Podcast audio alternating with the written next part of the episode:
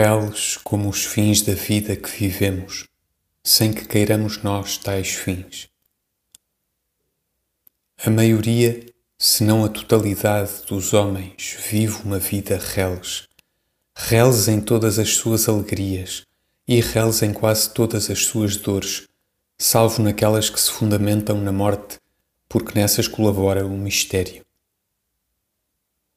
Ouço, coados pela minha desatenção, os ruídos que sobem, fluidos e dispersos, como ondas interfluentes, ao acaso e de fora, como se viessem de outro mundo. Gritos de vendedores que vendem o natural, como a hortaliça, ou o social, como as cautelas. Riscar redondo de rodas, carroças e carros rápidos, aos saltos. Automóveis, mais ouvidos no movimento que no giro. O tal sacudir de qualquer coisa, pano, a qualquer janela. O assobio do garoto, a gargalhada do andar alto, o gemido metálico do elétrico na outra rua, o que de misturado emerge do transversal, subidas, baixas, silêncios do variado, trovões trôpegos do transporte, alguns passos, princípios, meios e fins de vozes, e tudo isto existe para mim que durmo pensá-lo, como uma pedra entre erva, em qualquer modo espreitando de fora de lugar. Depois e ao lado é de dentro de casa que os sons confluem com os outros. Os passos, os pratos, a vassoura, a cantiga interrompida, meio fado a véspera na combinação da sacada, a irritação do que falta na mesa, o pedido dos cigarros que ficaram em cima da cômoda, tudo isto é a realidade, a realidade anafrodisíaca que não entra na minha imaginação. Leve-se os passos da criada ajudante, chinelos que revisiono de trança encarnada e preta, e se assim os visiono, o som toma qualquer coisa da trança encarnada e preta. Seguros, firmes, os passos de bota do filho de casa que sai e se despede alto, com o bater da porta cortando o eco do logo que vem depois do até.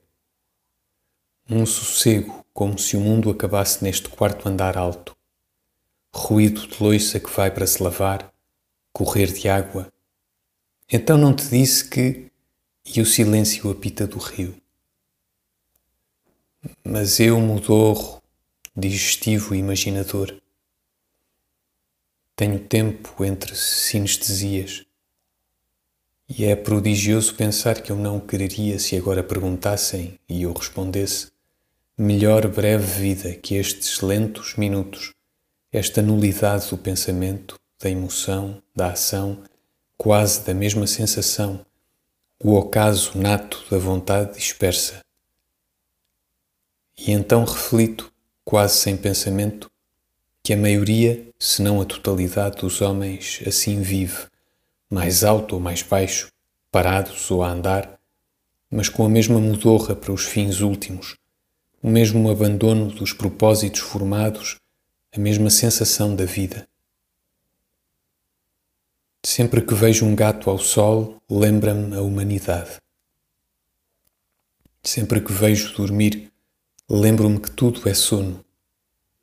Sempre que alguém me diz que sonhou, penso se pensa que nunca fez senão sonhar. O ruído da rua cresce, como se uma porta se abrisse e tocam a campainha. O que foi era nada, porque a porta se fechou logo. Os passos cessam no fim do corredor. Os pratos lavados erguem a voz de água e louça. O caminhão passa estremecendo os fundos e, como tudo acaba, ergo-me de pensar.